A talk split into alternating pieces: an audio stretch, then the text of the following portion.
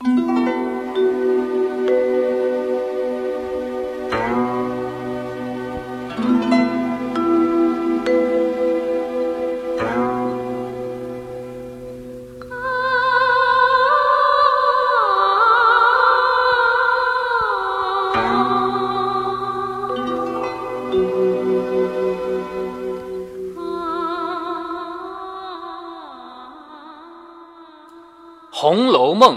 一部流传了三百年的伟大小说，《红楼梦》绝不只是讲述精彩的故事，故事总会有看厌的时候，总会有后来者更好的发挥。而《红楼梦》最难以超越的，猫哥认为是信手写来的人性，每一个人的喜怒哀乐，每一个人的欢欣与无奈。而最伟大的是，作者把这样浓重而复杂的人性，用平淡至极的口气来讲述，甚至不留任何痕迹的讲述，留给我们读者无限的空间。于是，我们最大的乐趣，并不在于欣赏故事本身，而是琢磨故事背后每一个人的所想所感。猫哥读《红楼梦》，并不只是给你讲述这些精彩的故事，而是一点一滴的抽取、分析其中的人性，让猫哥陪着你一起徜徉在《红楼梦》的悲欢离合中。欢迎来到猫哥详说《红楼梦》。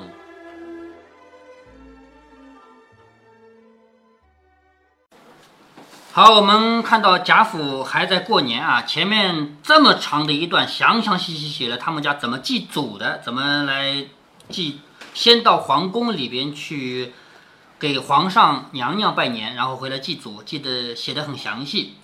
好。下面要开始去拜活着的人啊，就是按照辈分来拜了啊。尤氏上房早已席地铺满红毡，就是尤氏的那个房间，早就已经地上铺满了这个红地毯。当地放着象鼻三足秋岩鎏金珐琅大火盆。好，这个写的很长啊。什么叫象鼻三足秋岩鎏金的珐琅大火盆呢？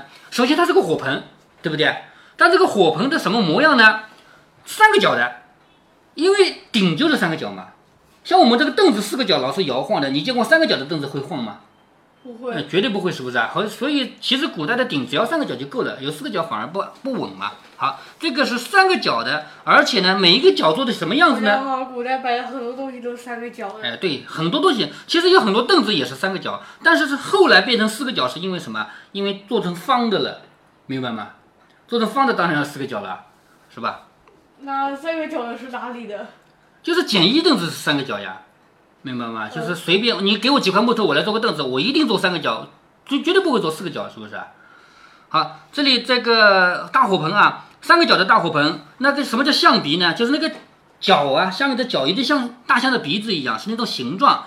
丘檐呢是那个边边上不是这个直的这种，不像这个啊，它边上是有这个有这样的弯弯曲曲曲线，像泥鳅啊。蚯蚓流金珐琅是什么意思？你见过珐琅彩的瓷器吗？非常漂亮的颜色。看过图片。哎，看过图片啊，就是那种大火盆，正面炕上铺的猩红毡，就是红的这个毯子，设着大红彩绣云龙捧寿的靠背银枕，就是这个椅子上面放的这靠背啊、银枕啊是绣的大红的，外另有黑狐皮的福子搭在上面，这个是。很大的这个椅子上靠背啊搭的东西，大白狐皮的坐褥，请贾母上去坐了，两边又铺皮褥，让贾母一辈的两三个妯娌坐了。好，贾母一辈的两三个妯娌是谁？前面从来就没提过，但肯定有，也就是说是代字辈的还活着的女人，她不一定有多高的地位，但是她辈分很高，在那个图上面没有啊，因为这个很有可能是旁支的。代字辈活的女人不就是贾母吗？哎，对，但是贾母一辈的两三个妯娌是指什么？就是跟贾母同一辈的人还有，知道吗？嗯。啊，然后他们做了。这边横头插排之后的小炕上也铺了皮褥，让邢夫人等坐下。好，邢夫人要坐的话，跟贾母她是有辈分差别的啊，坐在另外一边。地下两面相对的十二张雕漆椅子上，都是一色的灰鼠椅搭小褥，就是这个椅子上面搭的这个灰鼠的小被子啊。每一张椅下一个大铜角炉，让宝琴等姊妹坐了。好，你看他们的坐的啊。坐的最高级别的是贾母，然后坐的是邢夫人和王夫人这个级别的人，然后呢是玉字边的，像宝琴这样的，宝琴她是虽然是亲戚，但是她辈分也是玉字边这一辈的。好，他们做了尤氏，那玉字边那个做的是，呃，魏家家，呃，女还是嫁过来的哈。嫁过来的估计没有做吧，没提到啊。好，尤氏用茶盘亲捧于贾母，就是尤氏给贾母喝茶，亲自捧给贾母。贾蓉之妻捧于众老祖母。好，也就是说贾母的茶是尤氏捧的，而其他人的茶呢是尤是尤氏的儿媳妇贾蓉的妻子，他们是婆媳两个人一起来端茶的嘛。然后尤氏又捧与邢夫人等，贾蓉之妻又捧与众姊妹。凤姐儿、李纨等只在地下伺候。你看啊，凤姐儿和李纨他们也是玉字辈的，但是他们是媳妇儿们，他们不是自己家生出来的女孩嘛，也不是亲戚，所以呢，在下面伺候，他们是不能坐下来的。茶毕，邢夫人等便先起来赐贾母，什么意思呢？就是邢夫人作为贾母的儿媳妇，是要照顾贾母的，所以喝完了茶，喝茶不是为了解渴啊，也是一个仪式。就是过年的嘛，你得受我一拜，我给你奉茶啊。喝完了这个茶以后，邢夫人就来服侍贾母。贾母吃茶，与老妯娌闲话了两三句，便命看轿，好要回去了。轿子呢，回去。凤姐儿忙上去挽起来。尤氏笑着回说：“已经预备下老太太的晚饭，每年都不肯赏些体面，用些晚饭过去。”什么意思啊？我们准备了你的晚饭了，你每一年都回去吃饭，你不给我们点面子，在这边吃饭，是不是啊？果然，我们就不及凤丫头不成？就是尤氏，因为他跟王熙凤是妯娌关系，他可以开玩笑的，所以他说：难道我们就不如凤丫头吗？你就必须回去吃饭，不在我们这边吃饭吗？凤姐儿就搀着贾母笑说：啊，凤姐儿要开玩笑了啊！她说：老祖宗快走，咱们回去吃饭，别理他。好，这个肯定是玩笑嘛，是不是？贾母笑着说。你们这里供着祖宗，忙着什么事的？哪里搁着我闹？什么意思啊？你们够忙的，你们这里要供祖宗的，我那边不用供祖宗呀，是不是啊？所以我就不来跟你们烦了，我回我那边去了。这也是玩笑吗？这不是玩笑啊！况且每年我不吃，你们也要送去的。不如还送去吧，我吃不了，留着明儿再吃，岂不多吃些？啊，这句是玩笑啊，就是我在你家吃了，你就不会再送给我了。我回去吃，你还是送给我的嘛？那我明天就有饭吃了啊，这是一句玩笑，说的众人都笑了，又吩咐他说：好生派妥当的人夜里看香火，就是现在祭祖的那些香啊火还点着呢，是不是啊？要派妥当的人夜里看着，不要弄出火来，是吧？不是大意的。尤氏答应了，一面走出来，至暖阁前上了轿。尤氏等闪过屏风，小厮们才领轿夫。好，这里有个细节啊，就是上轿的时候，尤氏是要服侍他上去的。可是他上了轿子以后，自己赶紧退掉。退掉以后，小厮带着轿夫来，因为外面这些低等的下人是不可以见我们家的女眷的。然后请了轿出大门，尤氏亦随着邢夫人等同至荣府。好，接下来呢，因为要拜贾母了，所以呢，尤氏也要赶到荣国府去了。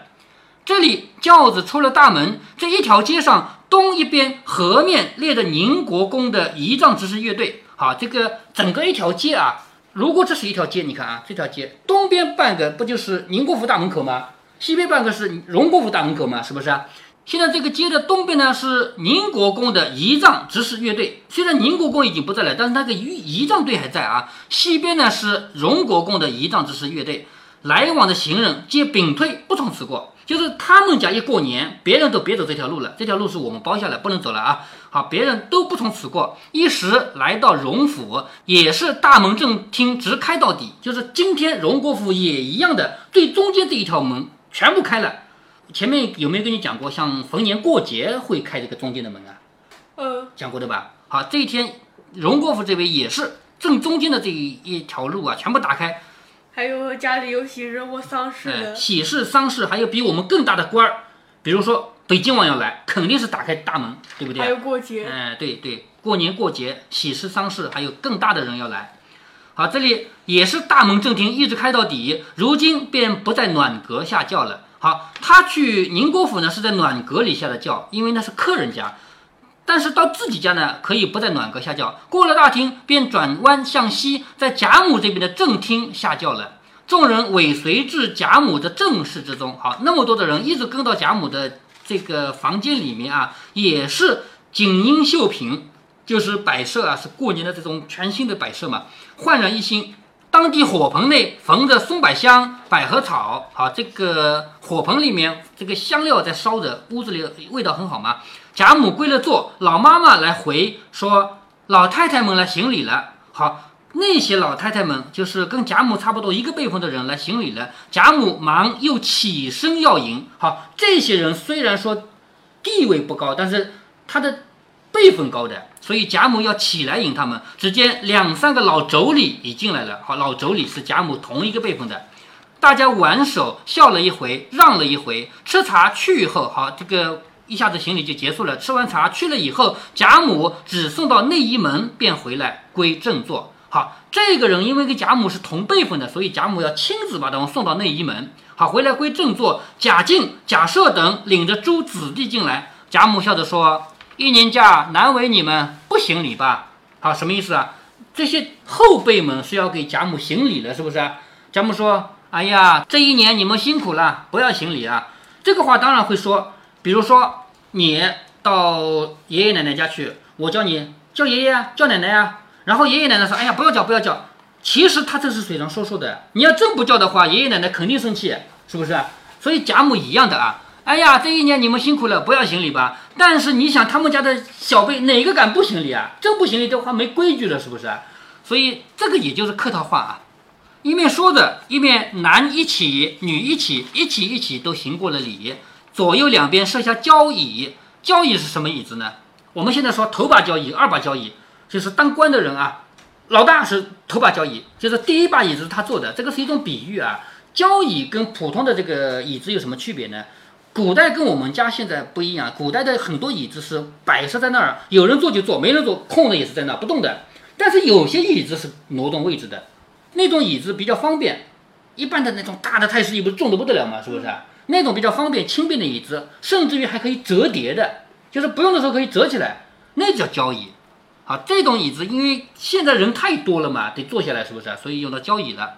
然后两边设下交椅。又按长幼依次归坐受礼，梁府男妇、小厮、丫鬟也按差役中的上中下行礼。好，他们家的丫鬟啊、小厮啊这些人也按级别来行礼。散压岁钱、荷包、金银科。好，记得还有那个科子吗？金科子、银科子吗？这个时候该派用上了，给压岁钱了，是不是？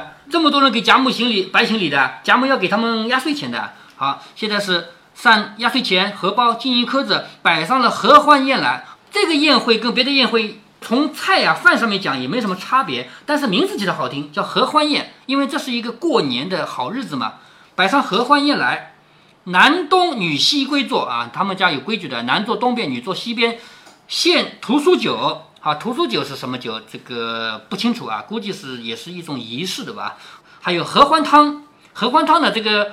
我估计这个汤用什么料也不是特别的，但是这个名字啊叫合欢汤，就是和和美美啊这样的欢乐的这种吉祥的意思。还有吉祥果、如意糕，这些都是好听的名字，是不是？你说这个糕哪个糕叫做如意糕？肯定是过年的糕叫如意糕，是不是？贾母起身进内间更衣，这个时候吃有区别吗？肯定没区别，但是不同的节日，比如说同样吃饼，为什么到了中秋叫月饼了？是不是？咱们现在这个。送礼的月饼是上面专门有字啊，有馅料都有讲究的。但是古代不是呀，古代为什么平常的饼不叫月饼，到过年叫月饼了？为什么平常吃的糕不叫糕，到重阳节月饼是中秋节吃的，不是过年吃的。过年啊，那还有糕，为什么平常的糕就叫糕，但是重阳节叫重阳糕呢？是不是？这也是一定的节日才有的特定名称啊。好，这里贾母起身进内间更衣，贾母更衣了，说明什么？说明仪式结束了。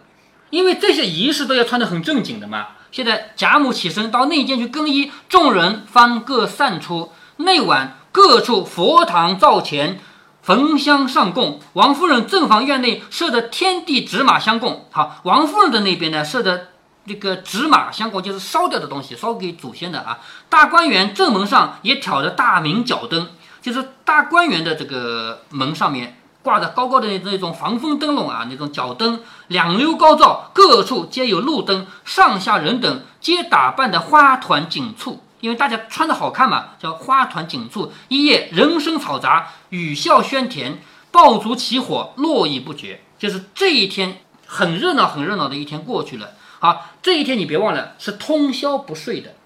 咱们现在也没那个规矩了，你睡觉就睡吧，是不是？以前是除夕夜是守岁，一直不睡觉的，知道吗？好这么说，二十九应该是除夕。哎，对，除夕。好，至次日五谷，打五更天了，是不是？第二天五更天，贾母等又按品大妆，你看又要穿那个朝服了，按品大妆，摆全了姿势进宫朝贺。你看又要进宫去给皇帝娘娘给拜年了，是不是？就这两天。一个是一年的最后一天，一个是一年的第一天，这两天就忙得不可开交，又要进宫去朝贺，兼祝元春千秋。好，别忘了这一天是元春的生日，是不是？嗯。好，这一天既是去拜年的，也是给元春祝生日的，领宴回来。好，两件事情。哎，对，兼祝元春千秋，就是同时祝贾元春的生日，领宴回来，又到宁府祭过列祖。你看。前面一天是一年的最后一天，要祭列祖列宗；这一天是一年的第一天吧，也要去祭列祖列宗。回来方收礼毕，便换衣歇息。好，一句话带过了。怎么去拜年的，怎么祭祖宗的，怎么受礼的，都没有详写吧？是不是？因为同样的事情只要写一次吗？好，直接写到休息了。所有的贺节来的亲友一概不会。这是贾母啊，年纪大的人就这样。哎呀，够累了，累了两天了嘛，是不是？所以有人再来拜我，算了算了，叫他们不要来拜了，我知道了就行了。就是我不见他们了，这个是最老的一辈才能这么讲的啊。如果是你过年的时候说我谁都不见，我打死你的，你还能说这个话的，是不是啊？你到了最老的那一辈，年纪够大了，资格够老了，哎呀，我没经历了，我不见他们了，这个是可以的啊。所以贾母说那些贺节的亲友一概不见，只和薛姨妈、李婶二人说话去便。好，两个亲戚。一个是薛姨妈，一个李纨的婶婶啊，跟这两个人说说话，或者同宝玉、宝琴、钗玉等姊妹赶围棋、抹牌做戏，就是贾宝玉、宝琴、薛宝钗、林黛玉等这些人一起下下围棋啊，打打牌啊。王夫人和凤姐儿天天忙着请人吃年酒，好，接下来呢要略写了，就是这几天每天都请客吃饭，从大年初二开始，咱们现在不也是这样吗？是不是？那应该有一个会想写，下面会想写他们自己家怎么过元宵节啊。所以每天请人吃年酒，那边厅上院内都是戏酒，亲友络绎不绝，就亲戚朋友一个一个来，络绎不绝，一连忙了七八天才完了。好，一下子略写过去好几天了嘛，是吧？在过年期间，呃，这里有没有写到和过年以外的事情？过年期间能写什么？就是写过年了。好，早又元宵将近，要过元宵了吧？可能是过年期间还发生了别的事。呃，这回没有啊。宁荣二府皆张灯结彩。十一日，好，正月十一啊，是贾赦请贾母等。就正月十一这一天排到贾赦来请贾母吃酒了。次日，贾珍又请贾母，皆去随便领了半日。也就是说，贾母这么大的年纪，你们请我吃饭，我就去随随便便倒一倒，半天就回来。王夫人和凤姐儿连日被请去吃年酒，不能生计，就坐着说，反正是天天吃饭，我也没什么好记的。然后一下子跳到十五元宵节了吧？是不是？元宵节的这一次又要详写了。到了十五之夕，就到了十五这一天的晚上，贾母便在大花厅上命摆几席酒，定一班小戏，就是在自己家的花厅摆酒来一班戏，就是唱戏啊。满挂各色家灯，就是挂满了灯啊！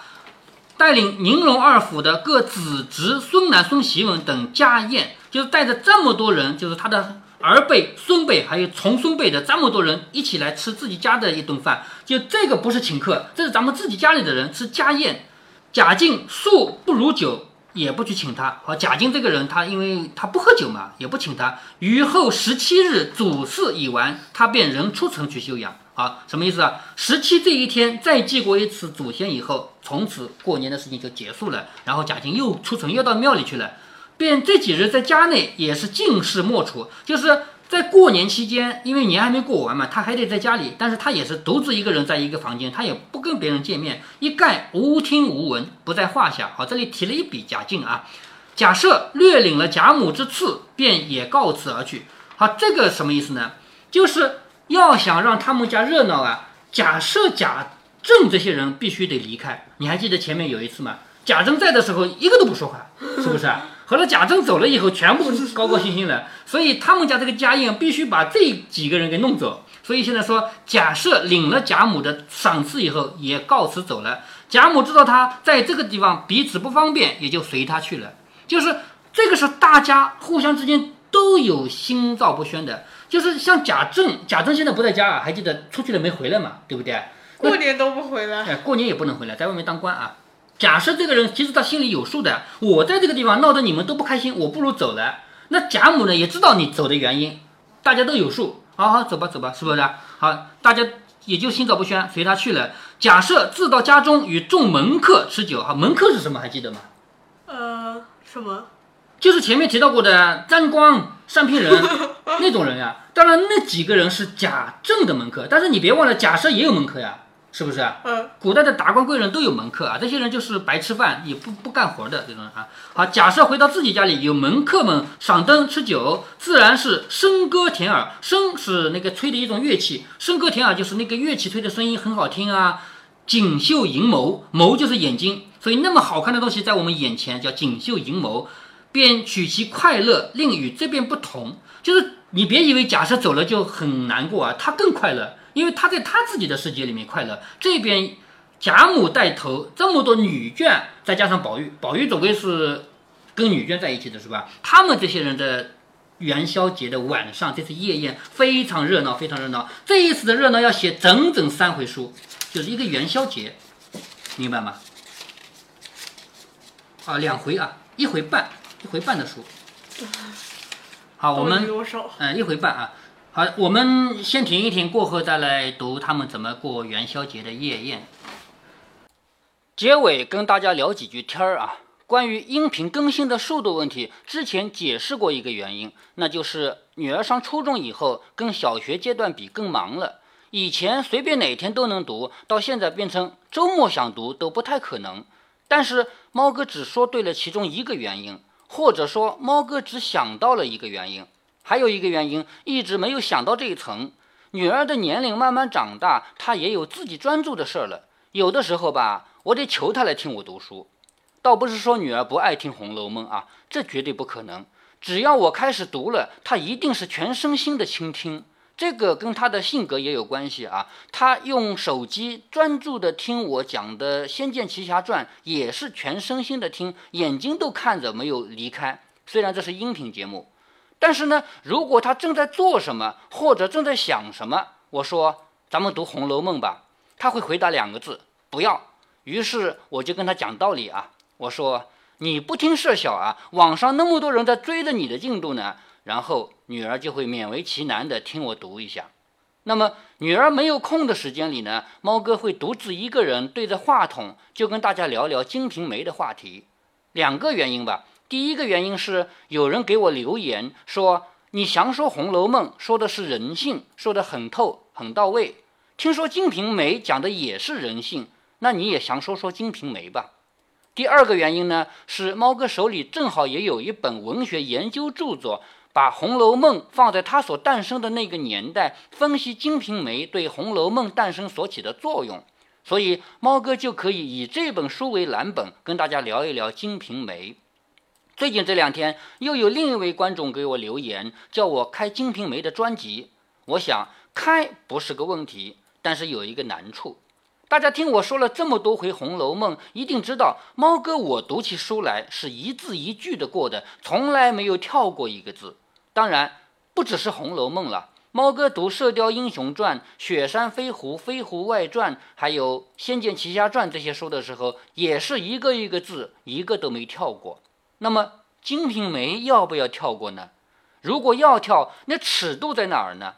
如果不跳过吧，就算我敢读，喜马拉雅敢不敢让我上线还是个问题呢。所以两头难啊。好，今天的废话就说到这里。如果您觉得猫哥的节目有趣或者有益，欢迎您点击订阅。猫哥说的是喜马拉雅平台上啊，这样您会收到猫哥更新的通知。如果您有什么要说的，不管是赞还是骂，不管是唠唠嗑还是唇枪舌剑，欢迎您给猫哥留言。一定得是喜马拉雅平台，其他平台上的音频是别人替我转过去的，我根本不知道他们存在，更收不到留言。您还可以关注猫哥的公众号，四个字“猫哥在线”。好，再见。